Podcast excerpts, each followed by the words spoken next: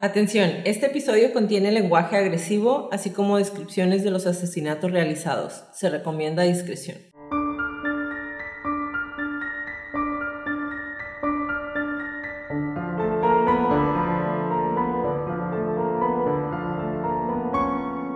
Hola a todos, bienvenidos a Crónicas de Crimen. Yo soy su host Jacqueline López y me acompaña como de costumbre Leti Mosqueda. Hi Leti. Hi Jackie.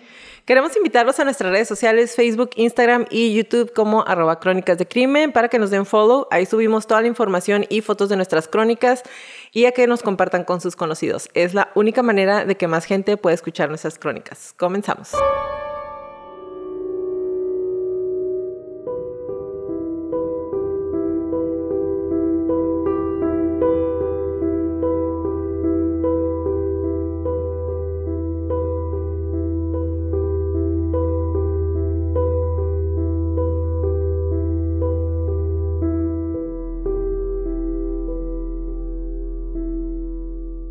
Dije que no iba a mandar saludos ahora empezando, porque no voy a mandar saludos hoy empezando, eh, se los debo.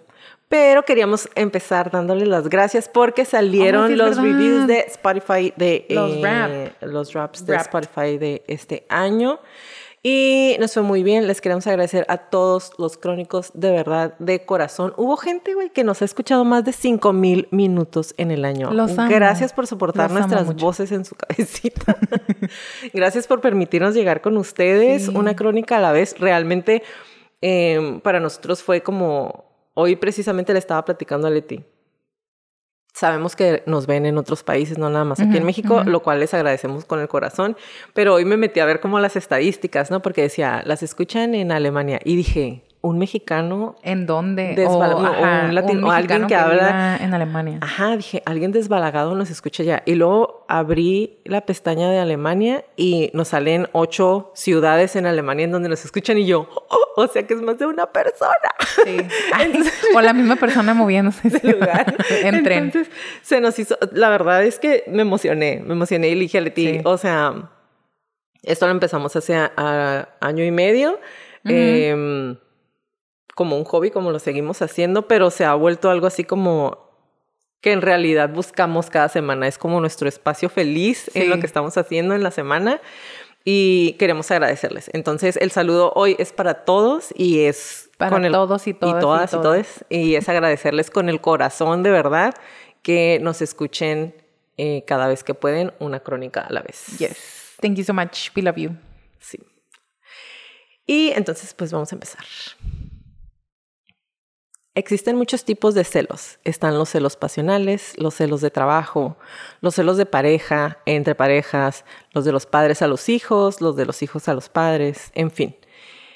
Esa causa de celos, de sentir envidia o por algo de alguien más, siempre va a existir. Y mucho más ahora con las redes sociales. Nos tienen bien enfermos a todos. Sin embargo, ¿qué sucede cuando la persona que tiene celos de ti, que tiene envidia, es tu pareja? Y no, no estoy hablando de celos por pasión, estoy hablando de celos profesionales. Em, ¿Qué sucede cuando tu pareja te empieza a tener más éxito profesional que tú? ¿Mejoras o eliminas a la competencia? ¿O lo eliminas a él o a ella? El 28 de mayo de 1998, el entonces muy famoso comediante Phil Hartman fue asesinado por su esposa Bryn en su hogar en Encino, el condado de Los Ángeles, en California. Él tenía 49 años. La mujer le disparó en numerosas ocasiones mientras él dormía. El día de hoy les voy a narrar la crónica de los asesinatos perpetrados por Bryn Hartman.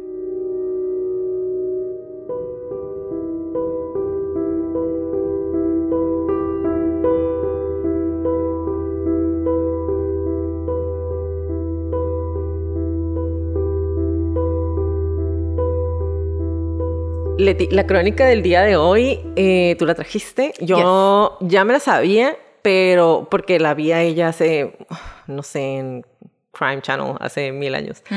Eh, pero cuando la escuché, no existían las crónicas y se, se me hace bien cool que ahora puedo ver estas cosas de un punto de vista muy diferente a como lo veía cuando, no sé, tenía 12 años. O sea, yo esto lo veo desde siempre, ¿ok?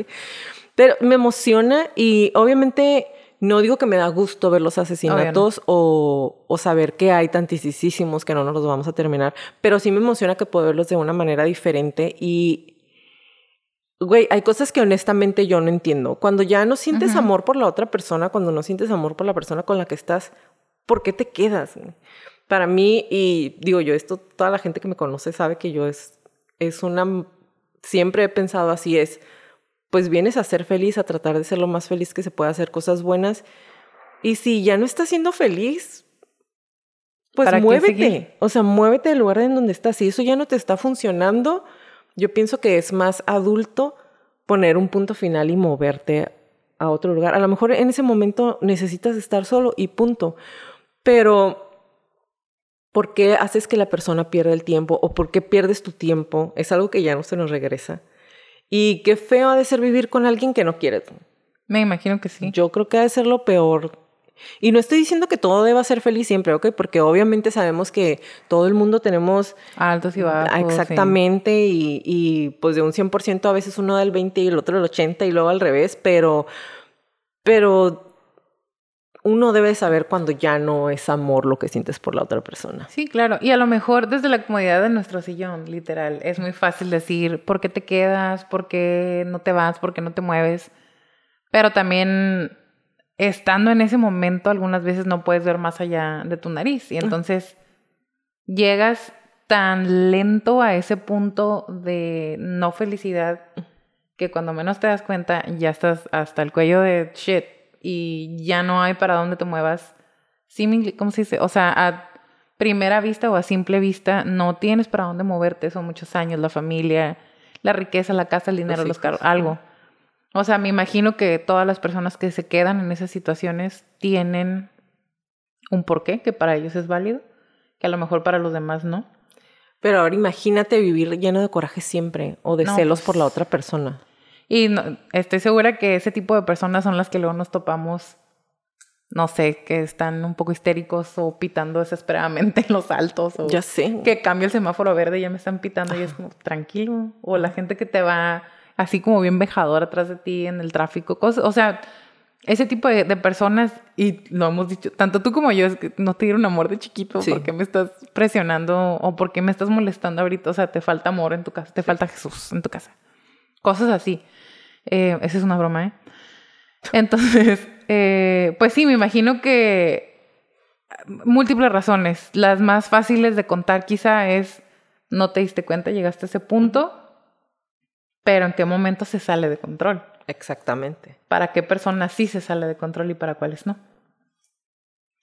El 28 de mayo de 1998, Breen Hartman mató a su esposo mientras dormía disparándole tres veces con un revólver alrededor de las 2 de la mañana o 3. Condujo hasta la casa de su amigo Ron Douglas y le confesó, pero él no le creyó. A las 6.20 de la mañana, los dos regresaron a la casa de los Hartman, donde Douglas descubrió el cuerpo. Posteriormente, Douglas llamó a la policía que llegó al lugar para escoltar a los dos niños fuera de la casa. Antes de que la policía la atendiera, Hartman regresó al dormitorio y se suicidó con un segundo revólver, disparándose en el ojo derecho. El abogado de divorcios de Phil Hartman, Stephen Small, declaró en un artículo de CNN que los problemas de manejo de ira de Breen pueden haber contribuido al asesinato-suicidio. En un artículo de People Online de 1998, Small también declaró que la pareja discutió sobre su alcoholismo, el de ella, su adicción a la cocaína, el de ella, y el inminente divorcio. Ambos estaban descontentos y acusaron al otro de no permitir el divorcio. Según un artículo del sitio web franksrealreviews.com. Combinó cocaína, alcohol y Zoloft en el restaurante de Hollywood Buca di Pepo la noche del asesinato. Según el amigo y colega de Phil Hartman, John Lovitz, Breen Hartman había estado sobria durante 10 años hasta 5 meses antes del asesinato, cuando el comediante Andy Dick le reintrodujo a la cocaína. Y para los que están chiquillos, a lo mejor no saben quién es Andy Dick, pero un tiempo, yo me acuerdo que cuando mi amiga Paris Hilton andaba bien deschangada, ese Cuando se juntaba con Lindsay Lohan y, y, Britney Spears. La gente de menos de 30 no va a saber de qué estamos hablando. Pero bueno, Eh, pero fue cuando él también anduvo así como que andaba bien imparable, ¿no? Que otra vez andaba como con en esas cosas. Y sí fue como mucho tiempo Hollywood lo, lo tuvo como, como apestado porque sí se descontrolaba machín cuando andaba en las fiestas. Andy Dick. Es un güerillo flaquito así de pelo chino. Ajá. sí. O sea, tú lo ves y dices. Que parece primo del Carrot Top. Ajá. Y tú lo ves y dices, sí, sí, ese es cocaína como no. Ah, ya. No salía. Bueno, X, ese.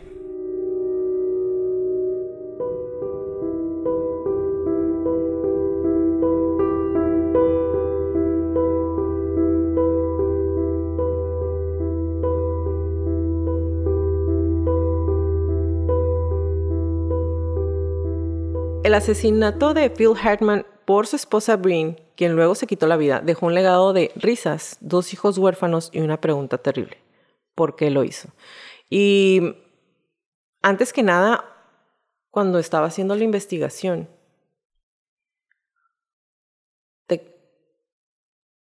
o sea, en mi mente la pregunta era... ¿Cómo por? ¿Cómo, lo decidiste? Los que nos están escuchando, es que... Ah, está pensando, ¿eh? Está pensando. estoy pensando, perdón. Eh, ¿Cómo, como mamá, o sea, en qué punto, güey, decidió que, pues es mejor dejar a mis dos hijos sin mamá ni papá? Yo te traigo un poco de eso, pero te lo voy a dejar hasta el final. Está bien. Los espeluznantes detalles surgirían muy pronto. Eh, por ahora, los atónitos amigos de Phil Hartman solo querían reír y así, pocas horas después de recibir la noticia el 28 de mayo de que Hartman había sido fatalmente baleado mientras dormía por su esposa, quien luego dejó huérfanos a los dos niños de la pareja, eh, varios de los amigos del cómico se conocieron en la casa de Los Ángeles de John Lovitz, amigo cercano de Hartman y ex compañero de reparto de Saturday Night Live, todos contaban historias sobre Phil, dice Ron del barrio, el instructor de golf, de Hartman, sobre la reunión que incluyó a la exalumna de Saturday Night Live, Larry Newman. Pero cuando comenzaban a reír, lo perdían de inmediato. No podían creer que estaban hablando como si él se hubiera ido. Un angustiado Lovitz maldijo, negó con la cabeza y gritó, no entiendo cómo pudo pasar esto. Y, es que estás hablando de una, para los que no conocen Saturday Night Live, es un programa, programa, es un programa de televisión que tiene, creo que 40, 40 y algo, 50 años casi. Y una de las cosas que caracteriza a este, eh, no es una serie de televisión porque los episodios no tienen hacen sketches, hacen, hacen sketches. Es un programa de cura, como decimos acá, o de, de, chiste que sí ha ido evolucionando junto con el tiempo y el espacio. ese programa es como icono de la comedia, estadounidense. Ahí empezaron muchas personas. Muchos artistas que son súper famosos. Súper famosos que son de comedia salieron de ahí. Como Phil Hartman, por ejemplo. Adam Sandler, Jim Carrey. Jim Carrey. Eh, perdón, ya le pegué al micrófono. eh, mujeres. Um, ¿Cómo se llama? La. Bueno, la Maya, Maya Rudolph y Amy Poehler. Sí.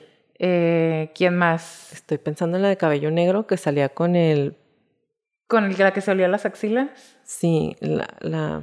El de Elf, el Will Ferrell salió de Saturday Night Live. Entonces, ah, son, es, es, ese programa es un icono de la cultura eh, de comedia estadounidense. Para los más jóvenes, Pete Davidson. Ajá, Pete Davidson. Ajá, exactamente. Entonces, imagínense estar dedicarte a eso, a hacer ah, reír a la gente. Lo que les iba a decir, eh, lo característico de este programa es lo cercano que los cercanos que se vuelven todos. O sea, una amistad nivel así como Jacqueline y yo, porque se sientan juntos, leen las líneas juntos, algunas cosas las improvisan, otras cosas sí están em, con script. con guion, pero todo el mundo se hace muy amigo. O sea, son amistades que crecen. O sea, ves a tus amigos crecer, se casan, tienen hijos y tú vas creciendo junto con ellos. Entonces, Estamos hablando de una familia de amigos muy cercana y de pronto, o sea, tu amigo con el que a lo mejor saliste a cenar la semana pasada. Así es. Y ahorita estás platicando en su velorio. Entonces, cuando son muertes repentinas, sobre todo un caso así tan horrible como este, es un... Dude, estamos contando historias de él y ya no está. Exactamente. Y la pregunta era, ¿cómo el matrimonio de 10 años de una de las celebridades más amables de Hollywood, que era él, que todo el mundo lo adoraba, ¿cómo pudo terminar en un sangriento asesinato o suicidio? Esa fue una pregunta que molestó a amigos y fanáticos en los días después de la muerte de Hartman. ¿Qué pudo haber desencadenado la furia salvaje que llevó a una madre amorosa a dejar a sus hijos sin padres? Esta es una tragedia indescriptible, dijo Rita Wilson, esposa de Tom Hanks y coprotagonista de Hartman en la película de 1996 Jingle All the Way. Ahora dos niños se quedan sin las dos personas más importantes de sus vidas y con una vida de confusión. Número uno, no me había dado cuenta que es la esposa de Tom Hanks. De Tom Hanks, la de Jingle All the Way. En español, en Latinoamérica se llamaba El Regalo Prometido. Si la pueden ver, es una excelente película. y, y Phil Hartman salía del vecino medio malvadón, ¿no? Medio maquiavélico me caía tan gordo el personaje, gordísimo. Y no sé si lo traes más adelante y te lo voy a arruinar. A él le gustaba hacer ese tipo de personajes que la gente odiara. Le encantaba hacer que la gente odiara. Y para mí eso es algo, o sea, poder estar en esa ambivalencia de alguien completamente insoportable y hasta sin escrúpulos. Y, que todos lo adoraran tanto alguien tan gracioso. Ajá, y no, y aparte de, de como persona, o sea, hacer ese brinco entre la comicidad y ser tan sin escrúpulos así.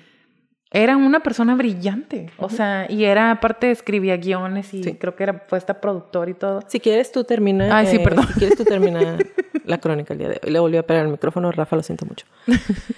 Lo que hizo que la tragedia fuera más desconcertante fue que, al menos en la superficie, el matrimonio de los Hartman era tan sólido como su carrera. Hartman, nacido en Canadá de 49 años, era un actor enormemente talentoso y popular, alabado por sus impresiones punzantes de Bill Clinton y Frank Sinatra en Saturday Night Live.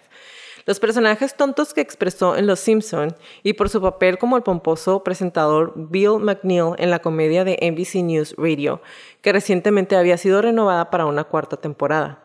También había protagonizado películas como Greedy en 1994 con Michael J. Fox y Sergeant Bilko junto a Steve Martin. y más recientemente había prestado su voz a la comedia de acción infantil Small Soldiers, prevista para julio de ese año. Los que están, los que son jóvenes no van a saber nada. Pero los que ya están grandes, Michael J. Fox, obviamente todo el mundo lo conoce. Pero Steve Martin también es uno de los grandes de la comedia en Estados Unidos. Que también salió. Y en ese momento estaba como que en su boom y entonces pues ahí andaba él también, o sea, estaban como en el mismo nivel. Steve Martin es el del padre de la novia. Sí. Ah. Y mientras Hartman trabajaba, Breen, una exmodelo que abandonó sus propios planes de actuación, crió a su hijo Sean de nueve años y a su hija Virgin de seis. Siempre parecían felices, dice Todd Red, cantinero de Buca di Pepo, donde Hartman celebró, había celebrado su cumpleaños recientemente.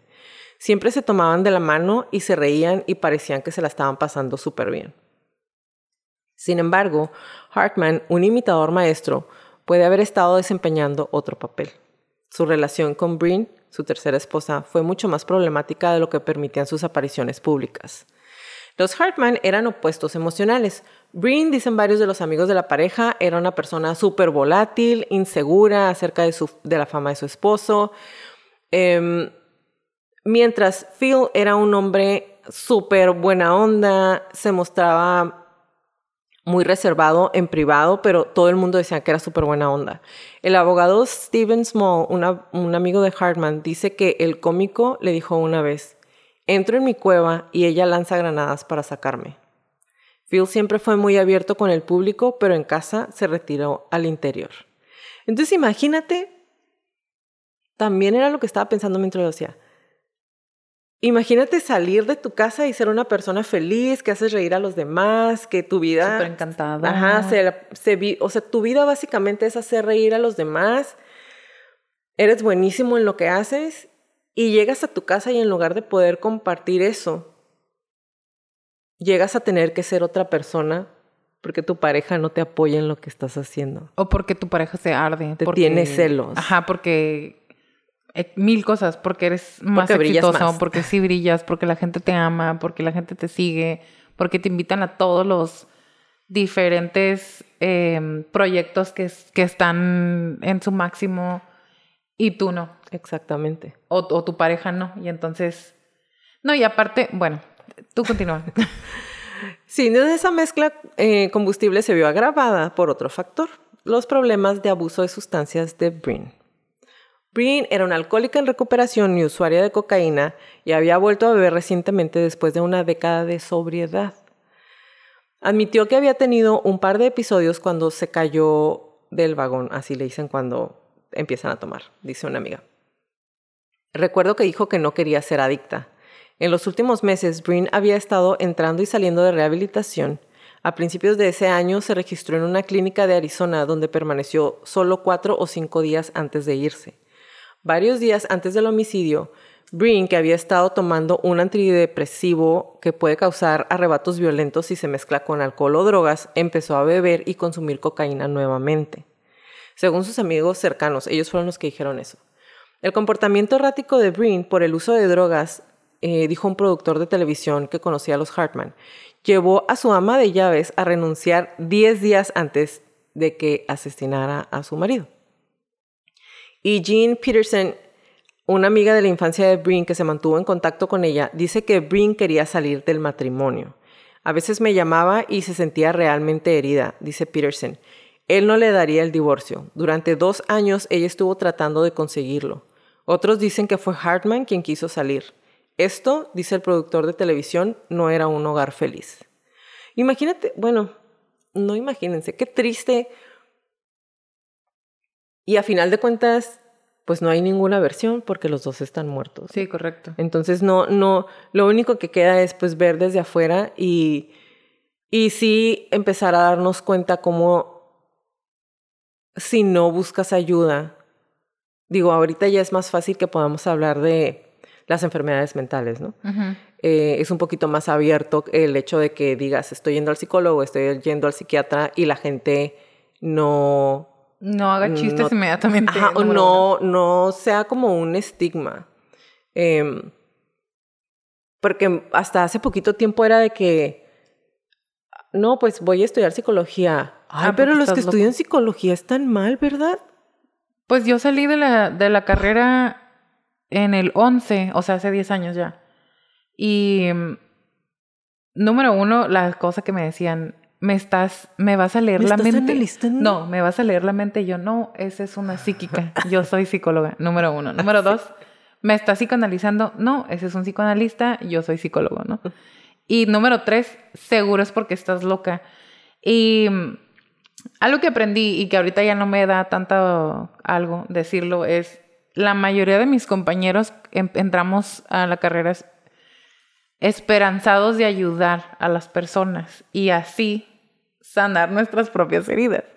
En el momento no te das cuenta, pero conforme haces tu proceso terapéutico y haces tus prácticas y tu servicio y empiezas a conocer más. Ah, mira. Es donde, ah, ah, soy yo. Ah, sí. Yo, ah, mira, ah, no me había dado cuenta de esto. Pero dime tú, ¿qué persona es perfecta? No hay. Y si algunos, y voy a decir se atreven porque yo no me quedé en la área clínica, si algunos se atreven a superar todos sus issues, todos sus problemas que puedan traer, todas sus heridas y todo eso, para ayudar a alguien más, ¿por qué estigmatizar simplemente porque no conoces, porque no te tocó, porque no es tu cultura, porque no, o sea, no. Y mira, yo, como, como lo estaba diciendo hace un minuto, es algo que ya es más como aceptable. Aceptable, porque normal siempre debió serlo, pero ya es algo más aceptable. Eh, pero es eh, en, e, en, el caso de ella, y yo creo que no lo vas a traer, no lo vas a decir un poquito más adelante, sí es muy como la parte de su enfermedad mental con la parte de las adicciones, con la parte de, de toda esta, pues tal vez envidia que le tenía, que es algo que muchas veces, pues ya es parte de la personalidad de cada quien, pues se hizo un cóctel molotov. Entonces les voy a platicar un poquito de los polos tan opuestos que eran ellos. Ah, Philip Edward Hartman había nacido en Ontario, Canadá, el 24 de septiembre de 1948. Cruzó la secundaria en el Colegio ah, Redondo Union y luego estudió diseño gráfico en la Universidad Estatal de California. Durante los años 70 comenzó a trabajar como dibujante y diseñador. Fue encargado de plasmar varias tapas de discos de distintos grupos del momento e incluso les creó sus logos. era brillante, güey, era brillante. En 1970 se casó con Gretchen Lewis, pero el matrimonio duró muy poco. En 1982, ya divorciado, volvió a casarse con Lisa Strain. Phil Hartman era un hombre cambiante y arremetedor, y no estaba muy contento con su vida profesional, sentía que su vocación era otra. Le gustaba actuar, le gustaba el humor, así eh, fue que comenzó con un grupo de colegas a especializarse en improvisaciones cómicas.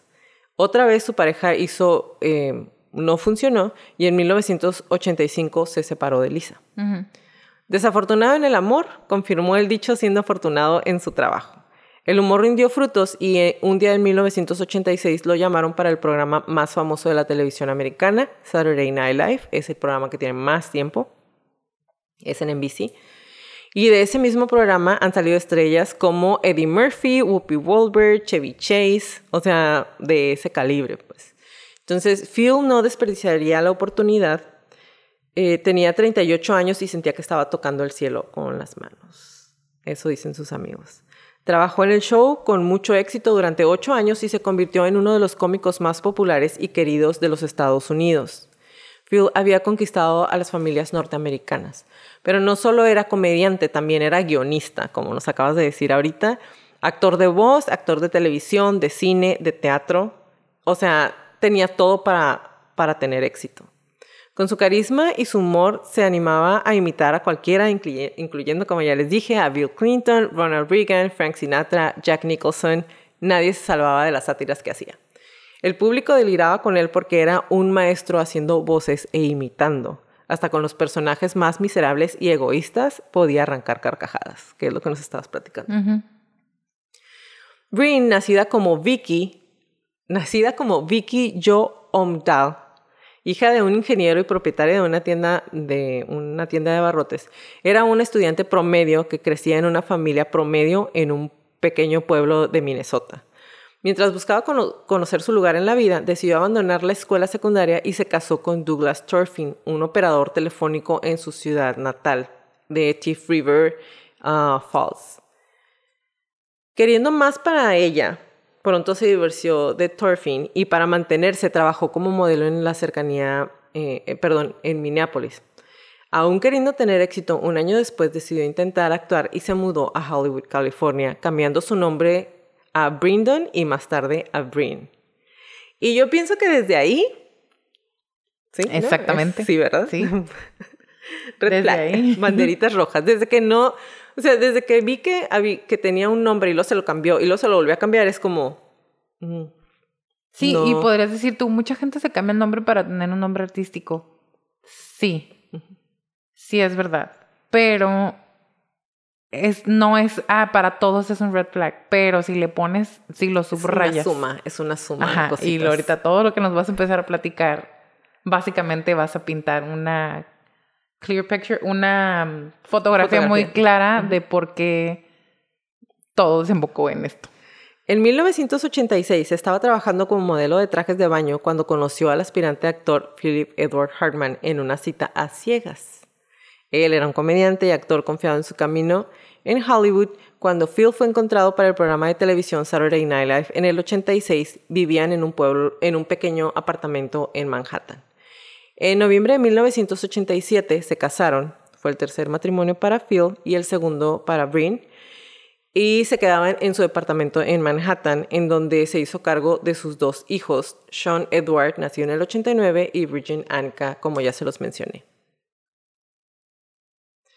Brin deseaba más y quería convertirse en actriz, por lo que tomó lecciones de actuación y se sometió a una cirugía estética, anótenle otra banderita roja, que otra vez no tiene nada de, malo, pero es simplemente la suma de todos los pequeños detalles lo que va, lo que va sumando. Eh, esto para mejorar su apariencia. A pesar de sus esfuerzos, solo obtuvo pequeños papeles y cameos en programas de televisión como Third Rock from the Sun y North principalmente debido a su relación con su esposo. Es decir, no, talento como actriz no tenía. Entonces, cuando, cuando conseguía algo, era porque él la ayudaba. O a lo mejor sí tenía, pero no el suficiente como para hacerse notar, suficiente como para que la quisieran invitar por ella misma. A medida que Phil ascendía en el competitivo campo de actuación en Hollywood también lo hacían los celos de Breen por el éxito de su marido y la percepción de que no lograba conseguir, ella no, no lograba tener pues un avance significativo. En 1994 se mudaron a Encino, California, comprando una casa modesta. Cuando Phil dejó Saturday Night Live para trabajar en la comedia televisiva News Radio, mientras tanto la carrera de su esposo comenzó a despegar y aumentaron las tensiones entre los dos. Breen tenía un temperamento que la llevó a discusiones amargas con su esposo, ya que se puso más celosa de su éxito. Incluso cuando su identidad como persona se volvió más reprimida, aumentaba más su sentido de fracaso como actriz. Es decir,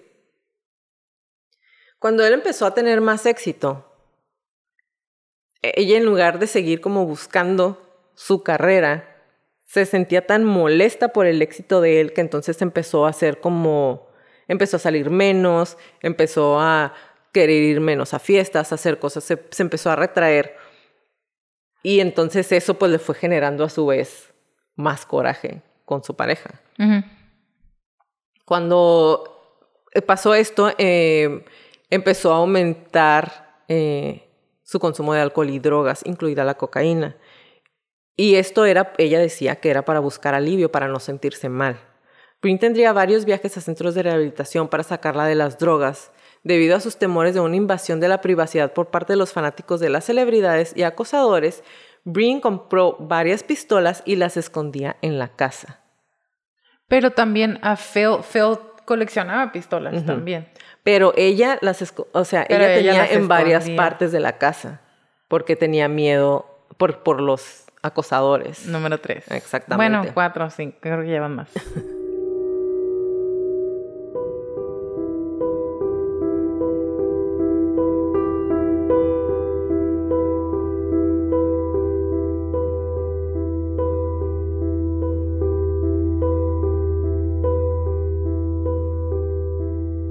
De hecho, Breen estaba plagada de una poderosa inseguridad que no fue mitigada por su matrimonio con Hartman ni por sus operaciones de la cara, ni por nada de sus cirugías, ni por nada. Em, todo eso se calmó un poquito cuando tuvo a sus hijos. Nunca antes había tenido, o sea, no tenía niños y para, ello, eh, para ella eso fue con, como lo más. Em, y para él dicen que nunca había tenido un bebé y ella lo era para él. O sea, una babe. Ajá. O sea, no, o sea, no era no, era un o sea, como que la cuidaba tanto, la era como su niña chiquita, pues. Entonces él dice aquí que era se casó con la mujer de sus sueños. Él eso decía, eh, se casó con la mujer de sus sueños y dice que pronto se sintió intimidado por, ella pronto se sintió intimidada por Phil. Em, y no sé, a lo mejor pensó que como estaba tan bonita, como... Tan despampanante. Ajá, a lo mejor pensó como que él la podía ayudar a hacer lo que ella quería, pero no tomó en cuenta el potencial tan inmenso que tenía él también. Em, dice aquí que ella eh, se sentía aislada y totalmente así, totalmente aislada. Y una vez le platicó que en los créditos de apertura de Saturday Night Live se podía ver a Hartman sentado en una cabina junto a Breen. Eh, pero en, la, en, en, el corte ella no sale porque su cara está tapada. Y ella le dijo, seguí tratando de ver mi cara en la cámara, pero el maldito director seguía diciéndome que me alejara me sentía bien frustrada.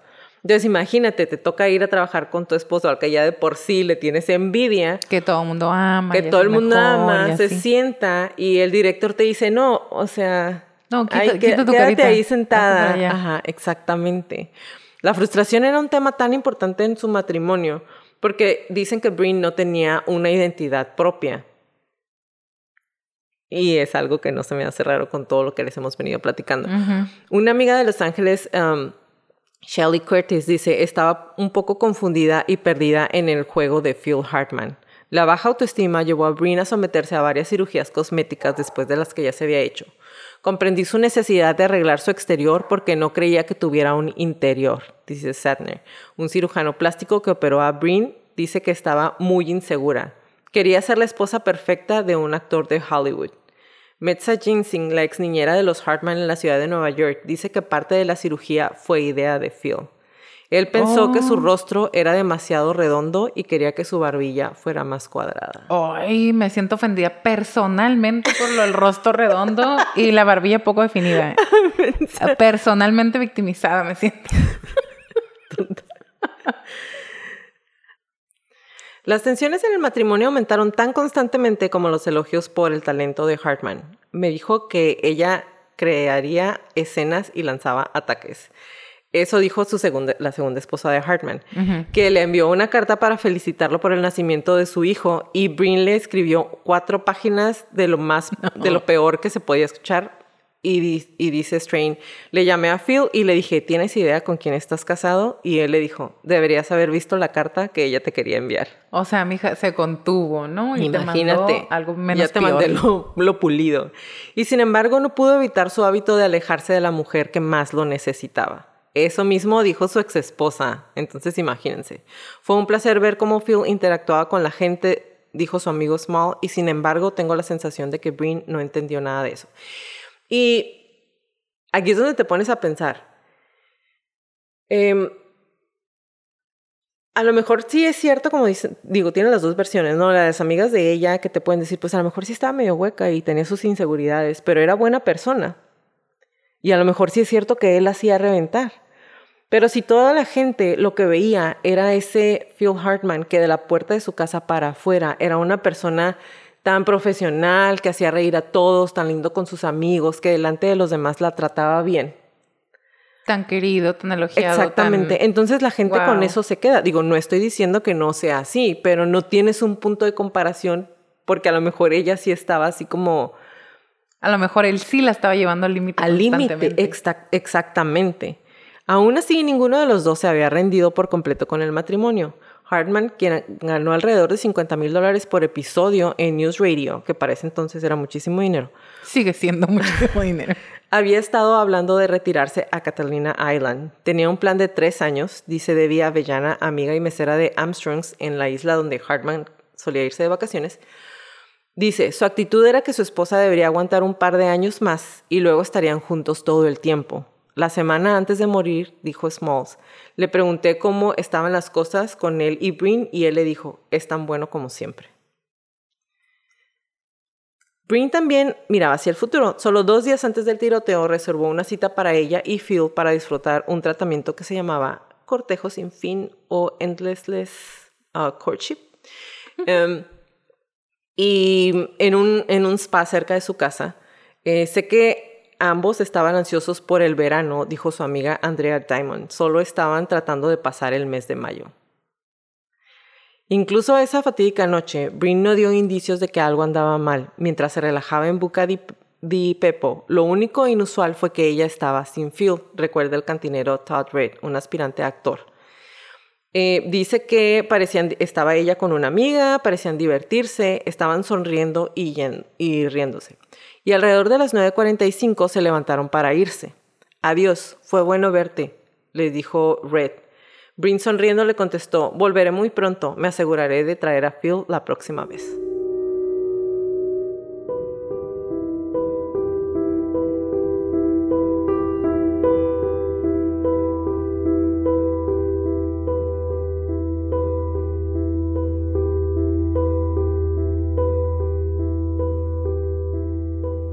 Este episodio es editado por Stuka Producciones. Si necesitas que alguien te haga trabajos de edición de audio y video, Stuka Producciones puede ayudarte. Búscanos en Facebook como Stuka Producciones. Stuka es S-Z-T-U-K-A Producciones.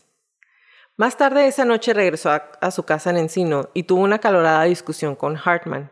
Él había dejado muy claro que si ella comenzaba a consumir drogas otra vez, eso terminaría con la relación, dijo Stephen Small, quien también señala que las discusiones de la pareja siguieron un patrón muy familiar.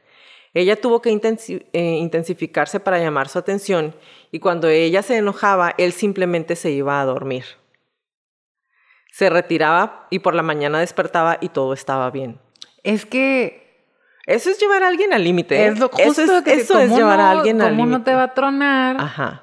si cada vez y no es que ay tienes que pelear, pero sí perdón por los perros. Pero si tienes ganas de discutir, no pelear, discutir una situación para aclarar, para poner límites, para entender, comunicarte, llegar a un punto medio y la otra persona se rehúsa. O nada, más, es de que tú te, lleva a un punto, estás enojada y, ah, mejor mañana, hablamos, bye. Ajá, o no, ahorita no tengo ganas de platicar, bye. Y ahí te quedas No, pues, ajá, o sea, sí. Otra disculpa por los perros, ¿eh? Perdón. Pero, en esta ocasión, la imitación de avestruz de Hartman, y, decía, y dicen imitación de avestruz porque eso que él hacía bien era como meter la cabeza en un hoyo en la tierra, tuvo consecuencias fatales. Poco antes de las 3 de la mañana, Green le disparó a Hartman tres veces mientras dormía, dos veces en la cabeza y una en el costado derecho. Usó una pistola calibre 38, una de las varias armas que Hartman guardaba en una caja fuerte en su casa. Según una fuerte cercana a la familia, su hijo Sean, que había estado en la habitación de arriba, le dijo a la policía que había escuchado algunos sonidos que se describían como el portazo de una puerta. Al pequeñito. Después del tiroteo, Breen se fue de la escena. Aquí dicen huyó, pero bueno. Se fue, huyó de la escena y se dirigió a la casa de uno de sus amigos, Ron Douglas, y le confesó a Douglas lo que había hecho, pero él no le creyó porque la vio tan estresada que dijo, no es cierto. Y ahí, perdón que te interrumpa, pero, dude. Ajá. Así es. Dude. O sea, ves a tu compa que ya tiene fama de ser volátil y, y, que, o sea, porque aquí nos están presentando a una persona volátil y a una persona no. Y los mismos amigos de ella son los que dicen ella era muy volátil y este, y el, y el Phil no. Llega tu amiga la volátil, que sabes que trae broncas, que te ha confesado tal vez en momentos que no le encanta el matrimonio. Ve tú a saber qué cuántas cosas. Llega como loca. Histérica. Histérica. Evidentemente alterada y te dice, maté a mi marido y tu primera reacción es, no, no le creí. Nada manches. La dejó que se durmiera un ratito. Y se regresaron a la casa a las 6 y a las 6.20 de la mañana llamó al 911. La policía llegó rápidamente y escoltó a un frenético Sean a un lugar más seguro. Mientras sacaban a Virgin aterrorizada de la casa, los oficiales escucharon un disparo en el interior. Cuando entraron al dormitorio, encontraron a Hartman ensangrentado en la cama y a Breen con un solo disparo en la cabeza junto a él. Y qué triste, porque, o sea, eh, fue, un, fue un espiral que las, los amigos cercanos lo vieron y a lo mejor no pensaron que fuera a llegar a tanto, pero fue una espiral que se pudo detener. Could be. Em, amigos devastados describieron a Breen como una madre maravillosa que se dedicó a sus hijos. Siempre pasaba el rato con ellos, siempre ah, les hacía caso, dice su amiga cercana Andrea Diamond, una ama de casa. No se sentía atrapada en la maternidad, ella la disfrutaba. Diamond se apresuró a ir a la cárcel de Los Ángeles donde Sean y Virgin se refugiaron después de los tiroteos, o sea, se los llevó a Child Servicios Child Protective Services. de, Como el DIF para México. Eh... Es protección de menores, se llevaron a los niños. ¿Y las dos? ¿Un qué? Eh, les llevó, los, les llevó a los niños una cajita feliz de McDonald's, y, pero los niños pues obviamente se dieron cuenta que era lo que estaba pasando y ella platica que los niños estaban llorando y de repente se quedaban súper calladitos y los niños se quedaron con el hermano de Hartman, John, un ejecutivo de una compañía discográfica de Los Ángeles, hasta que, según lo estipulado en los testamentos de los Hartman, son acogidos por la hermana casada de Breen, Catherine K. Wright, de 29 años, que, vive en, que vivía en Eau Claire, Wisconsin. El testamento de Hartman, que se estima eh, su valor eran alrededor de 1.2 millones de dólares, también declaraba su deseo de ser incinerado y esparcir sus cenizas sobre Emerald Bay en la isla Catalina de California. Se planeó un monumento separado para Hartman en Forest Lawn Memorial Park para el 3 de junio, separado del de ella, porque obviamente la gente que lo quería, pues no lo quería. no lo quería Con ella. Su trabajo de improvisación le valió a Hartman un concierto en Saturday Night Live en 1986 y cuando se fue ocho años después, su participación en 153 episodios había establecido un récord. Su apodo era The Glue, dice el creador de Saturday Night Live, Lorne Michaels. Él mantuvo el espectáculo unido, dio a todo el mundo y exigió muy poco. Tenía muy poco mantenimiento y era una persona genial. Y ahora sí, viene el perfil psicológico de esta niña, que es lo que nos traes, ¿qué encontraste? Esta niña. Fíjate que quisiera, quisiese, quisiera haber encontrado un perfil psicológico bien armado, pero me lo voy a aventar ahorita, porque no le habían hecho ningún examen psicológico, ninguna batería psicométrica y obviamente como se suicidó, no la pudieron interrogar, entonces no hay más información. Entonces vamos a hacer un recuento. Ella nació en un estado que si bien no es como abandonado, donde no le pega el sol o cosas así, no hay mucho en Minnesota. Pocas personas se quedan allá en Minnesota. Conozco gente que se ha venido hasta acá, eh, más cerca de, de, la frontera o de California o así. Y sabemos que sobre todo en los 80s, 90s, si querías ser alguien en el espectáculo, te tenías que venir a California, a Los Ángeles o a California, ¿no? Entonces, es una mujer que se casó joven en su afán de tener algo, de ser alguien, se divorcia. Se encuentra con esta otra persona que ya era un hombre, podríamos decir, establecido. Que ya se había divorciado otras dos veces, que tenía una carrera bien formal, eh, bien formalizada o estable. Y en crecimiento. Y en crecimiento. Entonces, todo, mientras eh, nos estabas describiendo a Bryn, todo me recordaba a un trastorno límite de la personalidad. Que no nos vamos a poner eso en el inventario porque lo acabamos de hacer en el episodio pasado. ¿En el pasado o en el antepasado? En el antepasado. Entonces, a lo mejor ella no tenía un miedo de abandono de él, por lo menos bien consciente o suficiente, ¿cómo se dice? Como vivido o, de manera suficiente como para que todos pudieran decir ella tenía miedo de que Phil la fuera a abandonar o algo así. No. Pero sí tenía ella como este miedo a quedarse en el olvido, o sea, ella misma, a no brillar, a no ser nada, a no tener nada. A eso súmale las drogas, la cocaína que altera bastante, el alcohol junto con la cocaína que altera aún más. Y esta maravillosa droga que le dieron, Soloft. El Soloft me puse a buscar si hay otros casos en el que el Soloft haya orillado a una persona a tener arranques de ira, como lo mencionaste antes. Y sí hay. ¿Quién? Sí hay. Hay un documento que describe que Brandon Hampson, Hampson en Nueva York, tenía 38 años, asaltó a su, en ese entonces, eh, novia de 28 años en el 2006. Entonces, él la atacó y cuando digo que la atacó, la tacleó al suelo y después la pateó en repetidas ocasiones y la golpeó en la cabeza.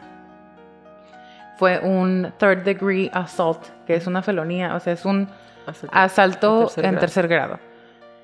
Y su abogado dijo que su cliente había estado tomando Zoloft de manera, que es un antidepresivo, de manera constante y poco antes del incidente la había dejado de tomar por completo.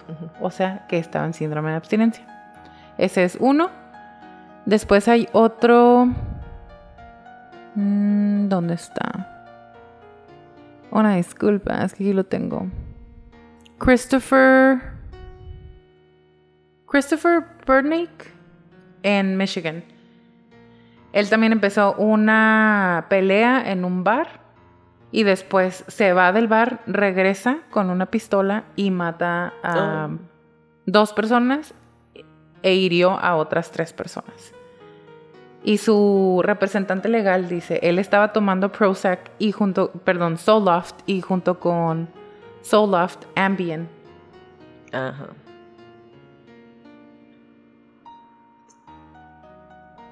Y hay incluso otro caso en el que una persona que estaba tomando Soloft y Ambien em, tuvo un accidente automovilístico y mató a varias personas.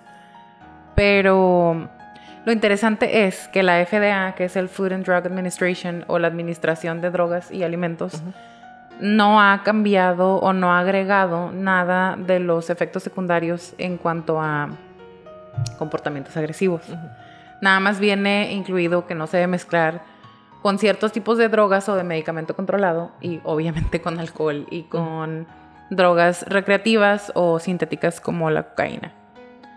Entonces, no hay nada que diga que hay tendencia a generar o desarrollar comportamientos o actitudes como agresión en Estados Unidos. Pero en Canadá, que es Canada Health Canada, que es la contraparte, o sí, sí, sí, sí, como el, sí, la contraparte del FDA en Estados Unidos, allá en Canadá es, la misma, las mismas tipos de, de medicamento controlado sí dice que puede causar hostilidad y agresión. Entonces es más una cuestión política en Estados Unidos. Pues de dinero. Ajá, de dinero. Pues sí, política y todo lo que conlleva. Pero es que al momento en el que tú dices en, en, los side effects, que el otro día, creo que era contigo, ¿no? Esa plática de cuando te dicen cinco minutos y medio de todos los efectos secundarios y dices tú, ¿contra qué? Ajá. ¿Qué estoy aliviando que me va a costar? todo esto. O sea, el efecto secundario es que me puedo poner peor de lo que estoy. Ajá. What the Exactamente. Bueno, eso es en la época de eh, los Hartman. Eh, ahora en la actualidad, en el 2021, uno de los side effects sí es eh, pensamientos suicidas y violencia. pero estamos hablando de cuántos años después de que pasó todo esto. Entonces, sí le depende de quién le preguntes, pero te digo, todos los casos en Estados Unidos en los últimos 20 años los han, o sea, no es em, la persona o la ciudad contra Pfizer, no, que es, bueno, creo que sí lo vas a decir. Creo que sí, ¿no? No me quiero adelantar. El fabricante.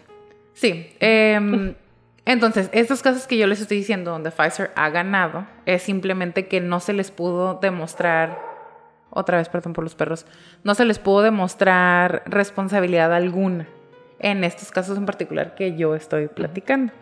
Entonces, la cocaína que por sí sola, y no lo digo porque yo la conozca, sino la cocaína por sí sola no te va a hacer una persona violenta.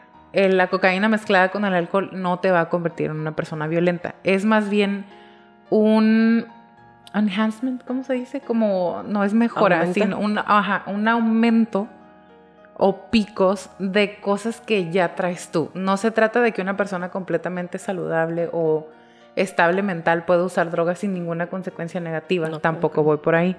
Pero si una persona volátil, con tremendas inseguridades, un coraje eh, que está ahí en latente. latente contra su marido, que de por sí ya tiene eh, como muchos problemas en su personalidad y que no se termina de acomodar, no encuentra su lugar en el mundo, en la sociedad, en, los medios, en la industria. Aumentale la depresión, aumentale el abuso eh, de drogas, aumentale el abuso de alcohol y todavía ponle encima una droga que aunque no lo diga, sí se, sí se han encontrado casos suficientes como para que en otros países te digan, te pueden dar pensamientos suicidas. O puedes querer O puedes querer golpear a alguien. Pues, o sea, se me hace bastante clara la situación con ella en particular. Y ahora me quiero regresar a la pregunta que hiciste de en qué momento ella decidió. Entonces llega con su amiga y su amiga dice, yo la vi muy centrada y en sí misma. No en sí mismada, sino centrada en sí misma, ubicada en sus tres esferas de conciencia, al parecer. Los meseros la vieron normal, en sus cabales, tranquila, feliz y contenta. Algo que ya platicamos brevemente del suicidio y que tú y yo ya hemos platicado es la mayoría de las veces cuando una persona toma la decisión de cometer suicidio es porque ya no le quedan más salidas. Es algo que se llama desesperanza. Y uno esperaría que la desesperanza se vea como muy... Como un eh, último grito de ayuda. Sí, o como una persona desesperada, llorando, agitada, y no siempre es así. Muchas veces es absolutamente todo lo contrario.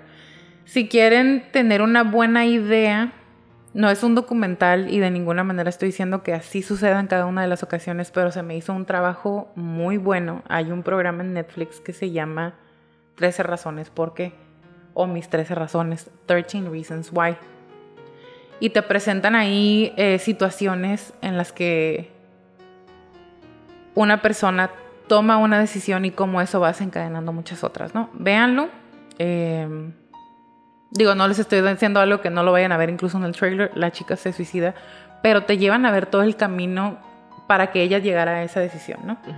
Y es precisamente esa desesperanza y cómo se puede esconder en la persona, no para los ojos de los demás, en la persona. Entonces, cuando tú estabas platicando, incluso cuando yo leí, pues cuando supimos de la, de la noticia, ella llegó muy tranquila. Ella no era una persona tranquila, era una persona volátil. Le gustaba coquetear, siempre usaba ropa muy provocativa, le encantaba andar coqueteando con los amigos de su esposo. En todos los sets de televisión, ella siempre estaba ahí queriendo llamar la atención. Su manera de llamar la atención era alardear, gritar, hacer berrinches, aventarles cosas, intentar provocarlo para que él respondiera. Esa no es una persona normal. Y ella llegó muy tranquila a la última cena con su amiga. O sea, para, para ella en ese punto eso era lo no normal. Ajá, exactamente. Entonces, cuando estaba leyendo y ahorita que te estaba escuchando fue un... Ella ya había tomado esa decisión ahí fue a despedirse de su amiga. Si me preguntas a mí en mi muy particular aquí, Entonces, ¿piensas que él, ella también ya pensaba matarlo? Por lo, menos, por lo, menos, suicidarse, sí, yo pienso. La otra a lo mejor ya había tomado la decisión de matarlo y de suicidarse después. Así me voy. Me llamó la atención esa frase que dijo. Eh, me encantó verte. Me aseguraré de traer a Phil la siguiente vez. Es I'll make sure to bring Phil. O sea, como me pareció como un juego de palabras de me lo voy a llevar conmigo. Y no necesariamente para que nadie más lo tenga. no necesariamente para que nadie más lo tenga, porque si era una persona celosa, pero es un yo lo veo como, la última la última venganza, la, la, culminación de su venganza es todo pues me lo voy a llevar. Él no quiere alegar, se va a ir conmigo. Me lo llevo. Eso o se termina él, se termina mi sufrimiento, pero yo también me termino. Porque también lo vimos. O al revés, me termino yo, pero se va a terminar. Pero se va conmigo. Ajá, porque también podríamos. No es un family annihilator, porque estrictamente se necesita que sean más de tres miembros de la misma familia. Pero ella aniquiló a su pareja. Sí, sí, sí.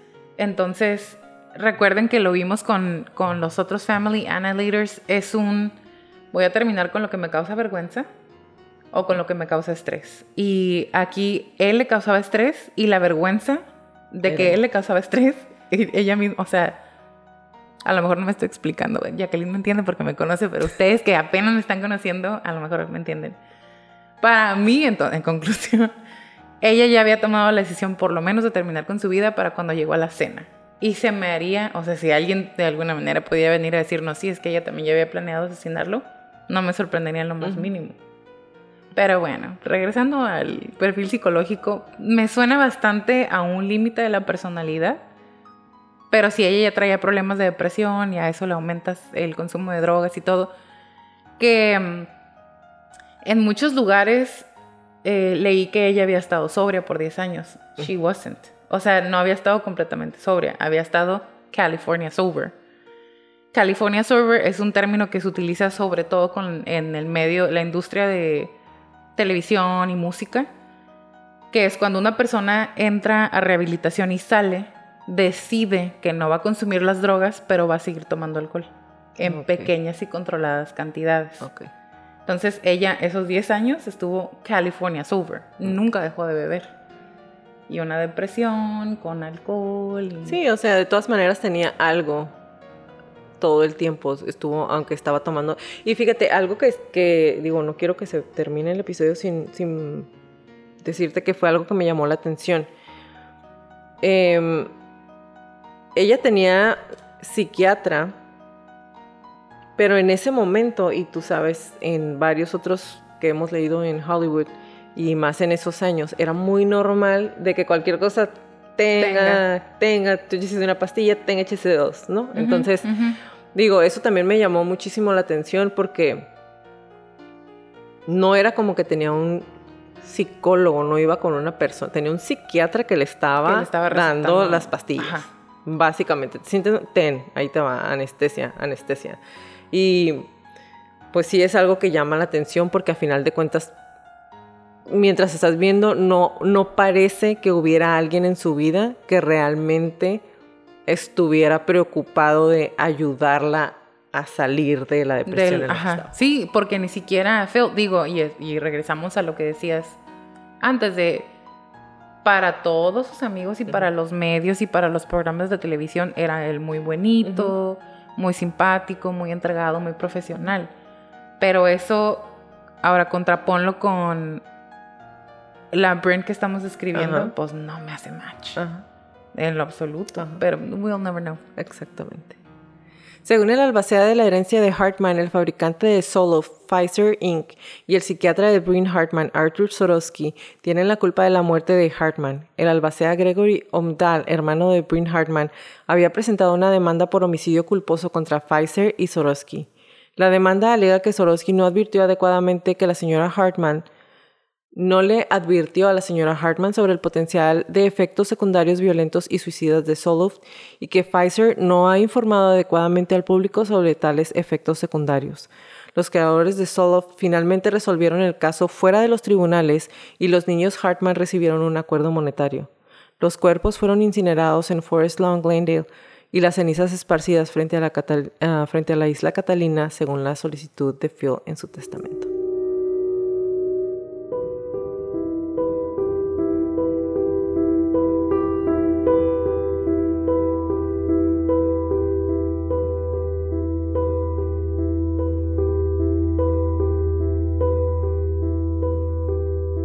Gracias por acompañarnos en un episodio más de Crónicas de Crimen. Los esperamos en nuestro próximo capítulo. Si les gustan nuestras crónicas, por favor, regálenos un review en iTunes y o en Spotify. Y suscríbanse a nuestro canal de YouTube y regálenos muchos likes. Y recuerden, si tienen alguna crónica que quieran que pase a la lista de nuestras próximas temporadas, mándenos un correo a info, info arroba crónicasdecrimen.mx. ¿A dónde, amiga? Como les recordamos en todas las crónicas, créanle a su instinto siempre y si algo no se siente bien, si algo me dice que salga corriendo, vete, es mejor parecer paranoico y estar a salvo a quedarte y poner en peligro tu vida. Perdón por los ladridos de mis perros y ahora sí, bye Leti. Bye Jackie, bye Crónicos.